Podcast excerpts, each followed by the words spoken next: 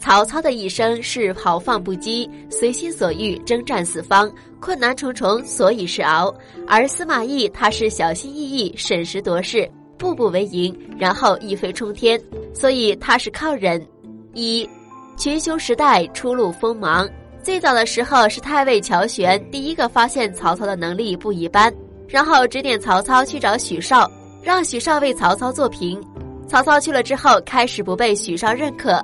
但最终还是拿到了许绍的评价，自治世之能臣，乱世之奸雄。司马懿虽生不逢时，但志向远大，加上父亲司马防的家教特严，故年纪轻轻就满腹经纶。二一任不发，猥琐发育。曹操死后，曹丕继位，司马懿在曹丕的七八年间几乎没有作为，一直是低调低调再低调。为什么呢？其一，司马懿出生于公元一七九年。曹丕出生于一八七年，两人差八岁，可以说司马懿与曹丕算得上是同时代的人。而且曹丕本人也是非常富有才华，所以司马懿在曹丕眼中并不是多么值得另眼相看。而司马懿也很清楚当下的情况，深深懂得木秀于林，风必摧之的道理，所以一直都小心谨慎。其二，司马懿在曹丕称帝时，虽然自己到了不惑之年，但曹操时代的英雄人物都还健在。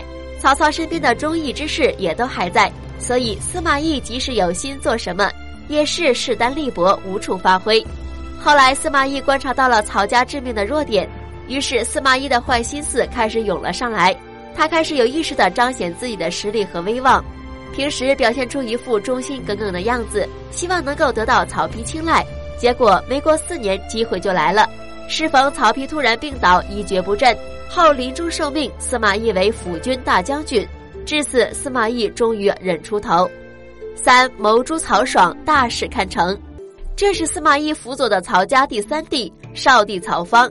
此时司马懿的年纪大概是五十九岁。